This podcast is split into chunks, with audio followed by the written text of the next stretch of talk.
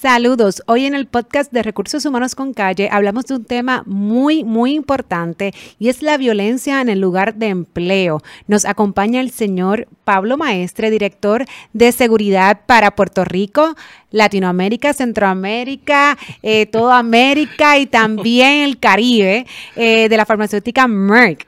Bienvenido. Eh, saludos Jessica, muy buenas tardes y, un placer estar aquí contigo. Gracias, gracias por acompañarnos en el día de hoy.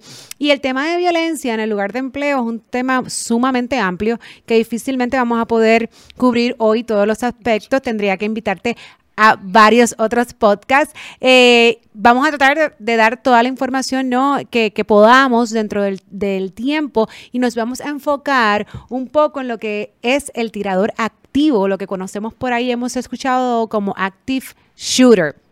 Dicen las estadísticas, incluso del Departamento del Trabajo Federal, que en el pasado año hubo alrededor de 2 millones americanos que reportaron ser víctimas de violencia en el lugar de trabajo y que el 35% de ellos confiesa que no sabe qué haría en el lugar si de repente yo estoy trabajando y entra un tirador activo. Y sabes qué es lo más triste, Pablo, que no solamente el empleado no sabe qué hacer, Muchas veces el patrono tampoco sabe qué hacer.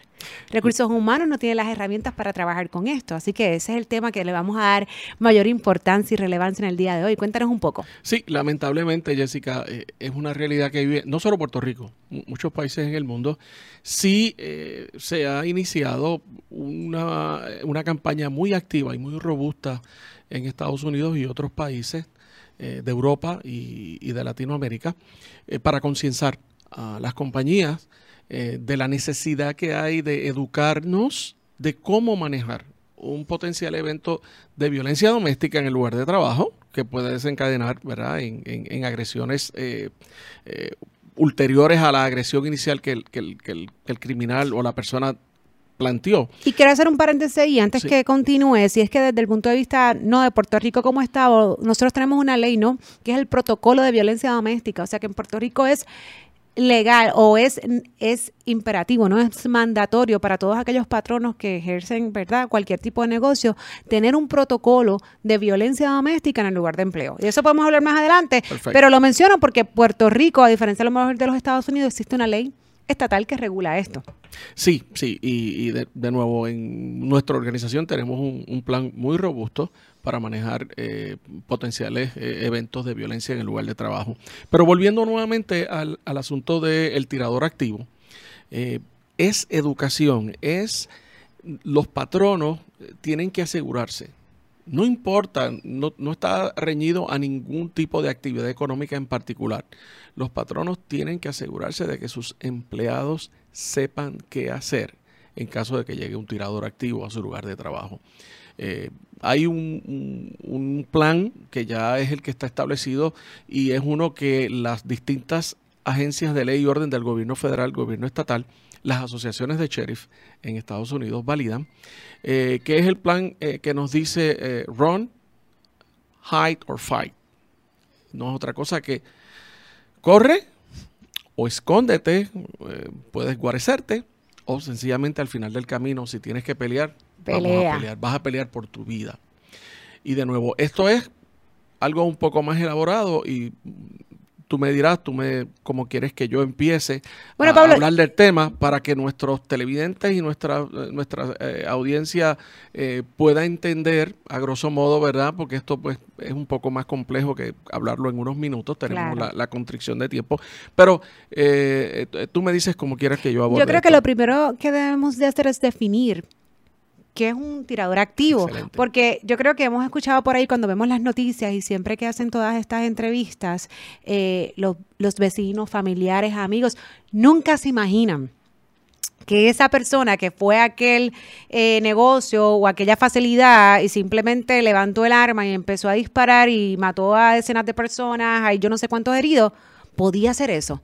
Hay perfiles donde cuando comienzas a hacer un poquito de armar el rompecabezas y ves sus redes sociales o mensajes que, que, incluso pues han escrito o han dejado, pues tal vez tú dices, bueno, sí, esta persona se estaba preparando, pero no necesariamente han estado expuestos como para poder identificar que eso sería un posible eh, tirador activo. o sea que, que vamos a partir de la premisa que no podemos subestimar que no sabemos si incluso esa persona está en el lugar de trabajo, es nuestro compañero de trabajo o simplemente un externo, pero nuestro lugar de trabajo, que eso es otra cosa que tenemos que definir, es abierto al público, donde las áreas restringidas son muy pocas, o sea que tienes esa ya vulnerabilidad de que un tirador activo entre y simplemente pues comience a disparar. Eh, eh, excelente. Vamos a, definir lo que es un, tirador activo y me encantó que trajeras el asunto de los lugares públicos porque vamos a restaurantes, vamos a hospitales,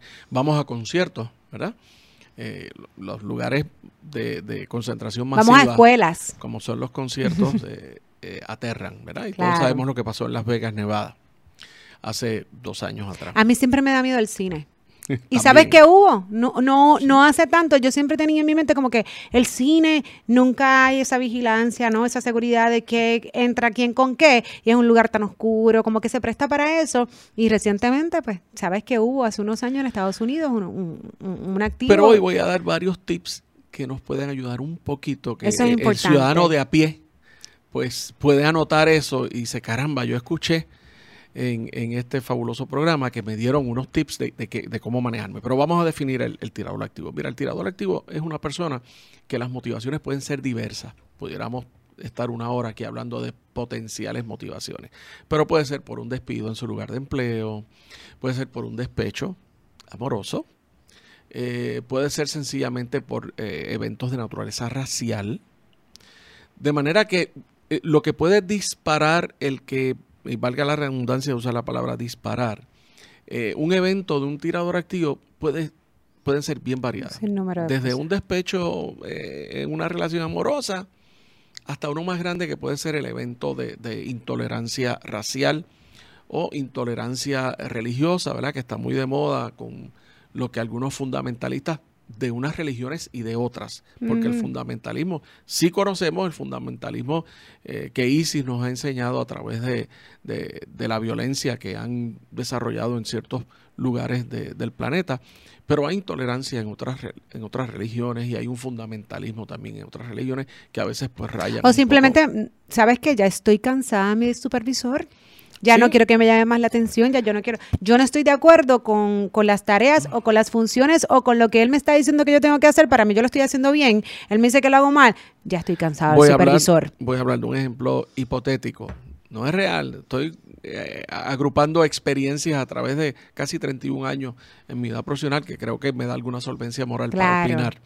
Eh, esa es la importancia de los baby boomers, esa experiencia. eso, eso, no viene por default, eso hay que vivirlo. Ni se compra en ninguna tienda por departamento. No.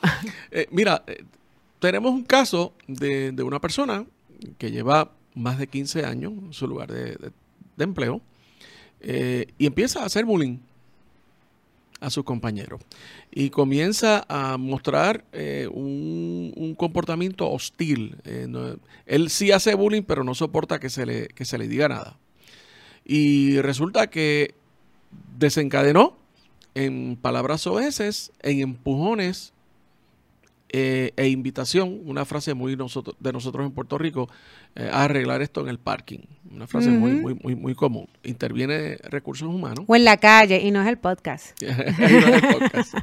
Eh, interviene recursos humanos. y si hay un programa bien aceitadito y bien engranado, recursos humanos, minutos antes de la intervención, toca base con nosotros con security. So, nosotros estamos aware de que esa situación ocurrió. Hay una parte que desde el punto de vista de security hay que investigar, ¿verdad? Porque hubo un evento de violencia mínima, pero la hubo y hay que investigarlo y eso hay que documentarlo. Eh, recursos humanos eh, hace su labor de, entrevistar, eh, recopilar información y le dice a la persona que fue el agresor, que se vaya a su casa, que se va a ir eh, recibiendo su salario, en lo que Recursos Humanos termina la investigación. Encontramos eh, desde la parte de security que la persona eh, previamente había tenido una, un caso de violencia doméstica en los tribunales, una convicción, ¿verdad? Ya eso nos levanta Cierta bandera. algunas banderas. Eh, la persona, pues, cuando regresa, recibe la orientación. Eh, la compañía no tolera eh, ningún tipo de, violencia, aunque sea verbal, y pues tiene unas consecuencias, ¿verdad? Que puede ser pues una suspensión de empleo y sueldo por un determinado número de días. Le dan oportunidad para consejería, para un programa de asistencia ¿verdad? psicológica, si lo provee la compañía, con la expectativa de que cuando regrese, pues volvamos a una, no me gusta usar la palabra normalidad, pero a una cierta normalidad dentro del escenario de trabajo. ¿Qué pasa? Eh, ese empleado cuando regresa, regresa más hostil. Eh, al, punto que entonces el empleado que había sido objeto de, de la agresión va a recursos humanos y le dice que siente temor por su vida. Eh, cuando se entrevista nuevamente la persona, la persona se torna violenta en la oficina de recursos humanos y dice palabras soeces e insulta al personal de recursos humanos. Eh, hay recursos humanos, pues toma las acciones concernidas, se consulta con legal y ese caso pudiera llegar hasta una terminación en su lugar de empleo. En ese ejemplo hipotético que yo he dado, tenemos un, una potencial persona que sigue demostrando ese coraje, e, esa furia, esa hostilidad, que ya la volcó por segunda vez contra recursos humanos y ya insultó a recursos humanos. Ya si nos fijamos, trasladó del bullying y la riña, por llamarle de alguna manera personal, con su compañero de trabajo y ahora lo trasladó a recursos humanos. esa es una potencial persona que si no recibe ayuda, que si no eh, logra manejar sus emociones de una manera distinta, y vuelvo y subrayo, pudiera ser. ¿De dónde eh, traigo este ejemplo hipotético? De casos que han ocurrido en Estados Unidos. En Indiana, hace años. algo, un, consejo bien importante. La Oficina de Recursos Humanos, ese escritorio nunca debe, dar la espalda a la puerta.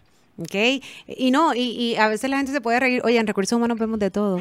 Y yo te puedo dar muchísimos ejemplos, no van a ser hipotéticos. O sea que, que es bien importante y pueden ser cosas simples que tú dices, adiós, porque ya está hablando del modo del escritor. Sí, la salida recuerda que una oficina puede estar bloqueada. correcto. O sea que donde está sentado, sentado ese profesional de recursos humanos, es bien importante que se mide en cualquier caso de emergencia, eh, dónde, cómo salir, cómo pedir ayuda, porque a veces, pues como mencionas, no necesariamente ese coraje va hacia recursos humanos, pero son personas que a lo mejor no saben canalizar su enojo y en ese momento esa es la persona que tienen de frente. O sea que lo que comenzó con, con un disgusto, con una situación con otro compañero de trabajo donde terminó de, de, digo yo, de explotar, puede ser en la oficina de recursos humanos.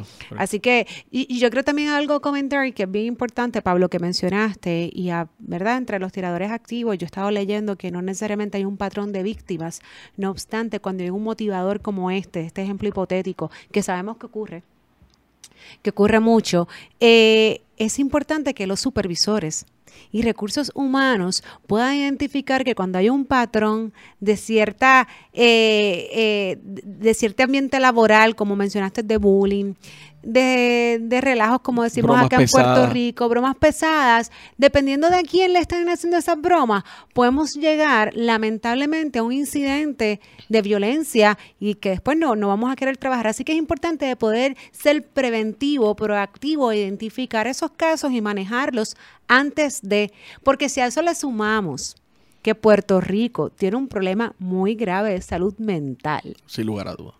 Entonces decimos, ok, eh, se están dando todo, todos, los elementos. todos los elementos para que esto suceda. Yo lo estoy viendo, yo estoy eh, eh, paso por el pasillo, veo cuál es la dinámica, no lo controlo y definitivamente pudiese llegar a ese punto que es el que menciona. Correcto.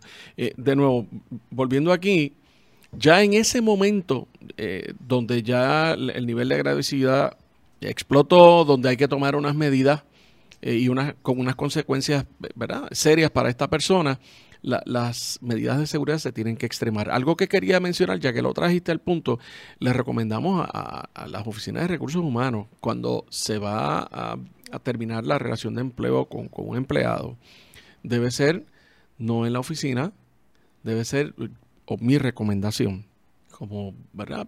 practicante del área de la seguridad, debe ser en un conference room donde la puerta, el que tenga acceso inmediato debe ser el oficial de recursos humanos, que no debe estar solo. Siempre debe haber un testigo que la acompañe.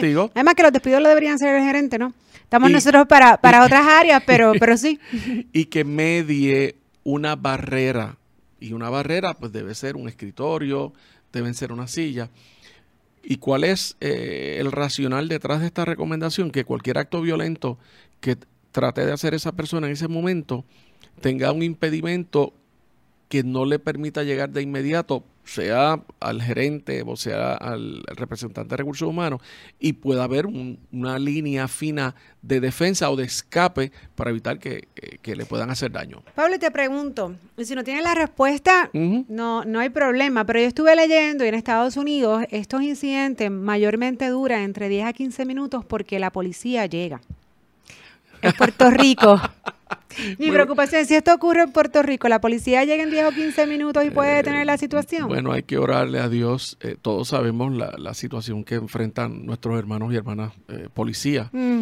Pero vimos recientemente, o sea, y voy a hablar de un evento. Claro. Y, quiero ir al ejemplo que les quería traer de puro de recursos humanos de Indiana. Pero atendiendo tu pregunta, todos vimos lo que pasó en Calle. y Una joven estuvo 31 eh, minutos con el 911 mientras un individuo eh, de una manera asqueante golpeaba, arrastraba eh, por la calle a una mujer en un evento nauseabundo y donde y la policía no ha dicho nada para, para beneficio de, de, los que nos escuchan nos están viendo Pablo ¿Quieres hablarnos un poco más de qué fue lo que sucedió exactamente? Ok, en, un barrio de Calle, Puerto Rico, una dama que me quitó el sombrero, no sé el nombre de ella, pero la felicito y, siento un orgullo enorme por, mujeres como ella. Eh, llamó a la policía porque presenció un acto de violencia de una persona hacia una dama, hacia otra dama. Eh, ella se queda en el teléfono. O sea, cualquier otra persona quizás se hubiera ido o llamaba y lo informé y pues me voy. Sí, lamentablemente nos hacemos de la vista larga porque eso no es conmigo. Pero ella se quedó. nuevamente me quitó el sombrero. Y lo que le pasó a ella debió ser agonizante porque estuvo 31 minutos con el, la persona del 911 en, la, en el teléfono y los representantes de la policía de algún distrito o precinto de Calle y de algún distrito o precinto de Caguas, dilucidando eh, quién en la policía eh, fuera el representante de la policía de Calle o de Caguas tenía jurisdicción.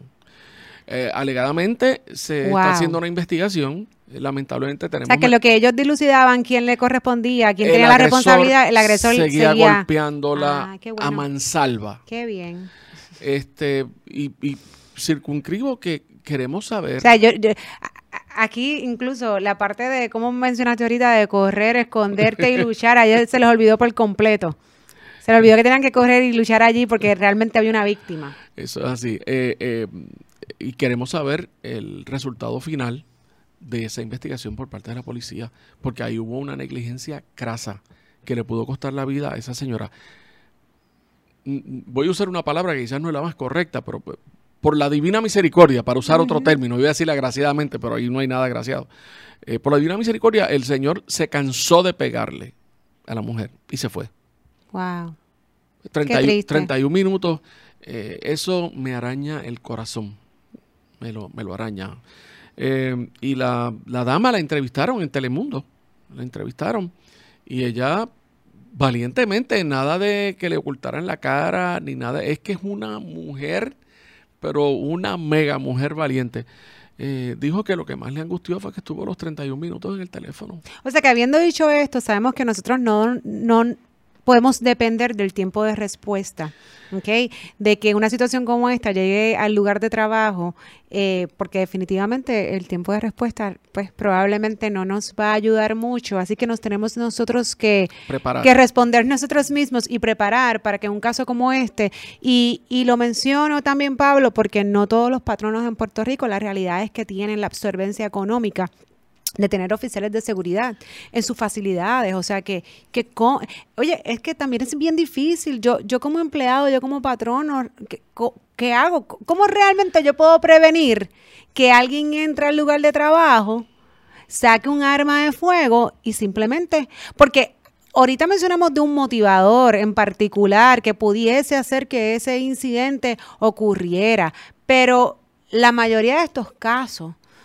aunque hay un motivador dentro de la mente de esta persona, no necesariamente las víctimas eh, eh, que ellos han escogido, que han seleccionado, eh, obviamente las conocen, hay una forma de prepararse, simplemente esta persona se levantó hoy, digo, y lleva un tiempo planificando y llegó al lugar y, hizo...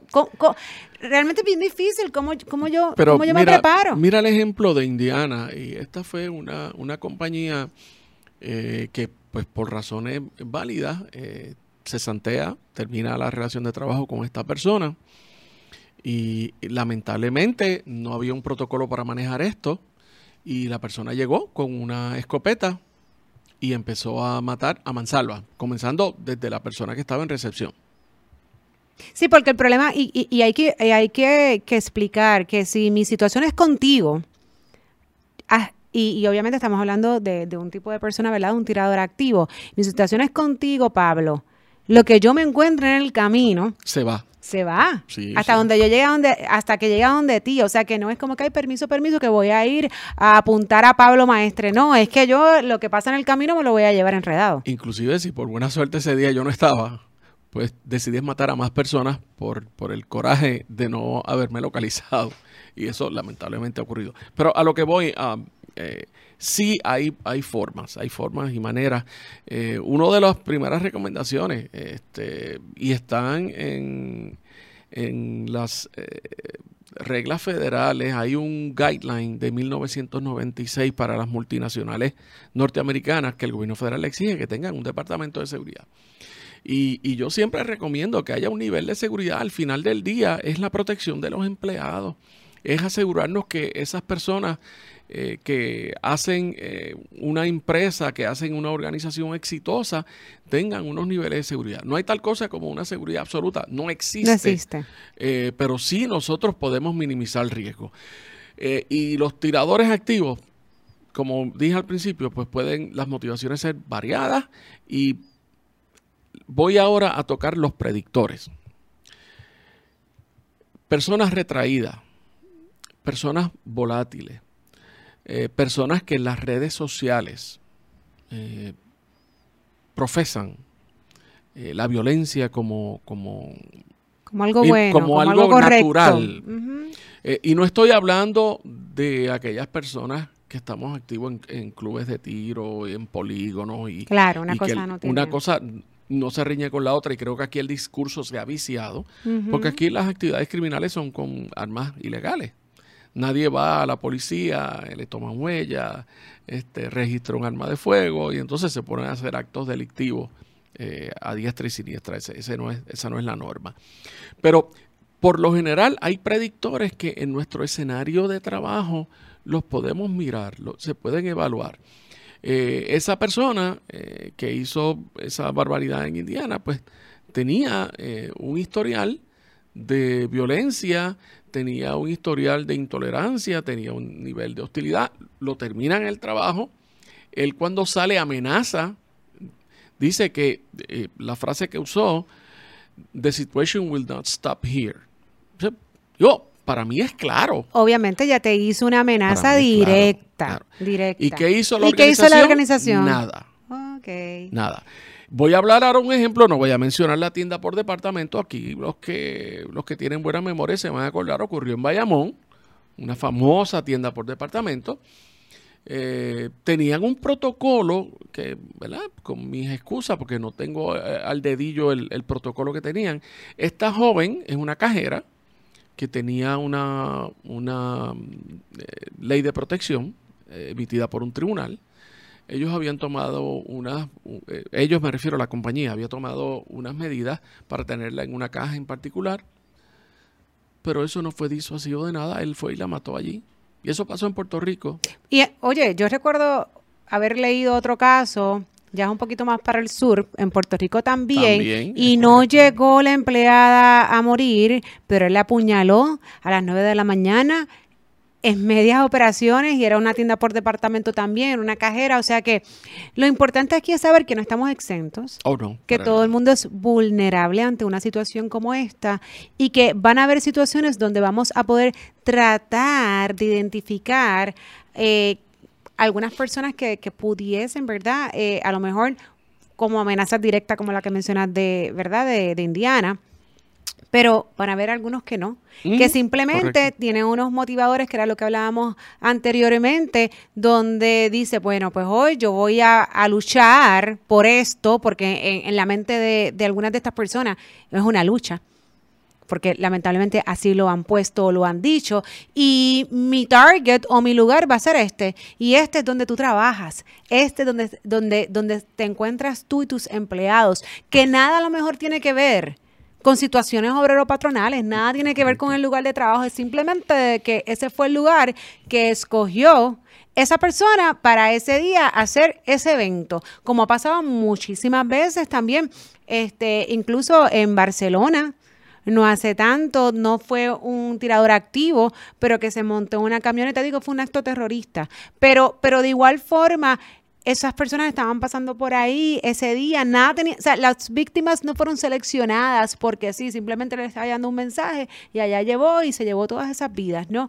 Que eso es bien importante que la gente hoy se vaya con esto para que vean eh, la importancia y, de la seguridad. Y desgraciadamente, eh, Jessica, vivimos en una realidad que no podemos cerrar los ojos ante ella.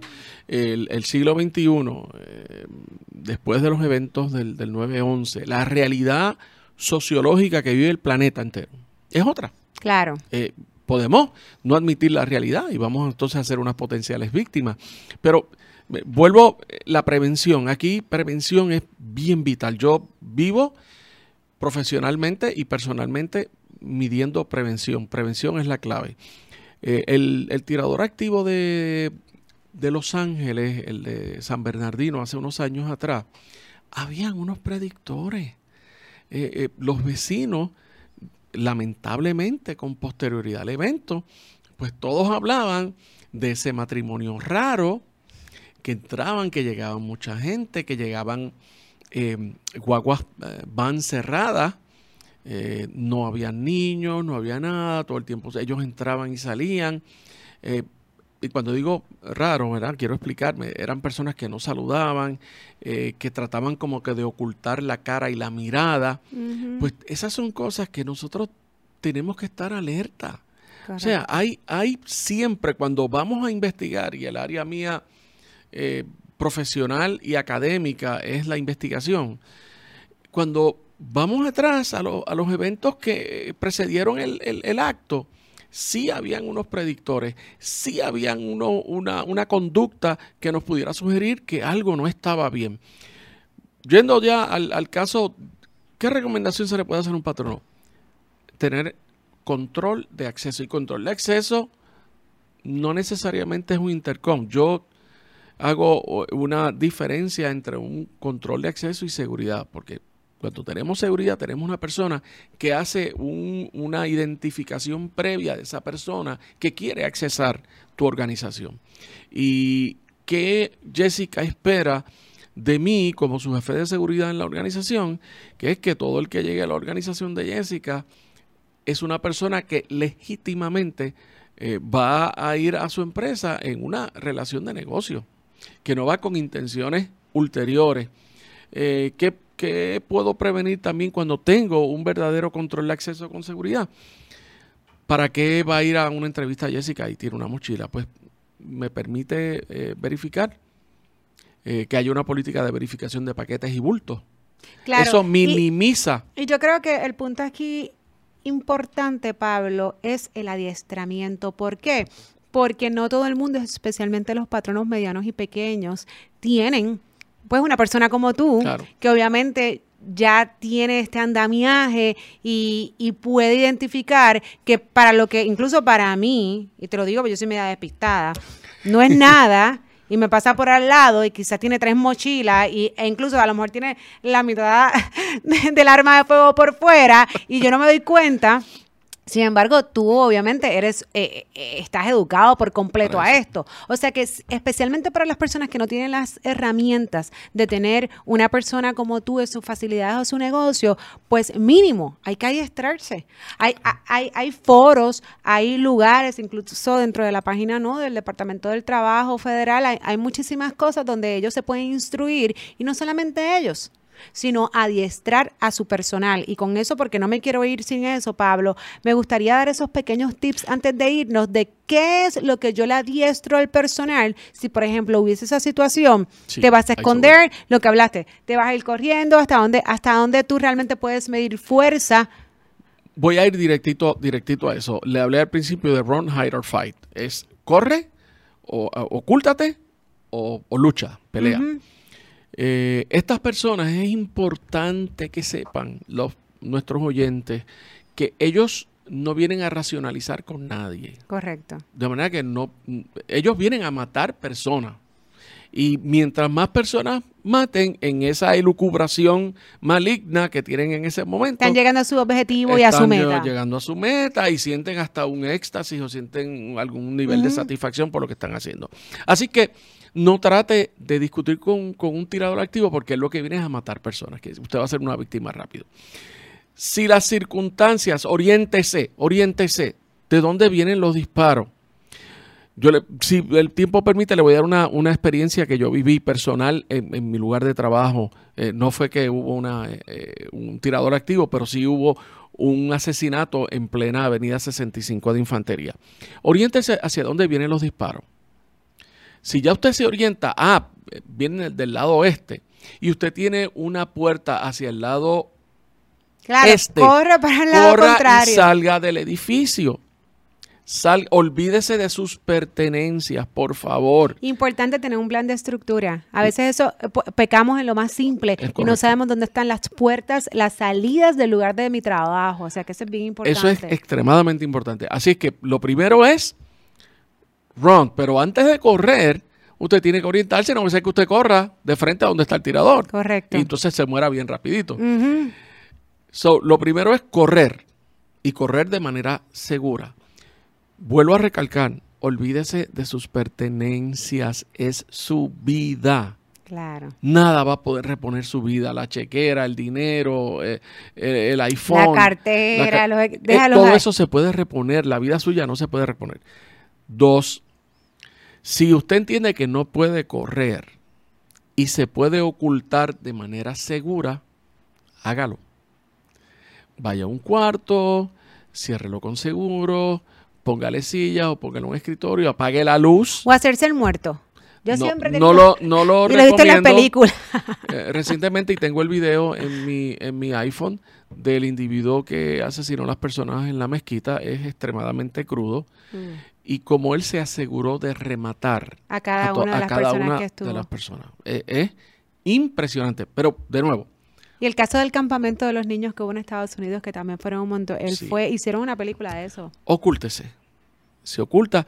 Oiga, si tiene un iPhone sobre, sobre su persona, apáguelo, que no suene.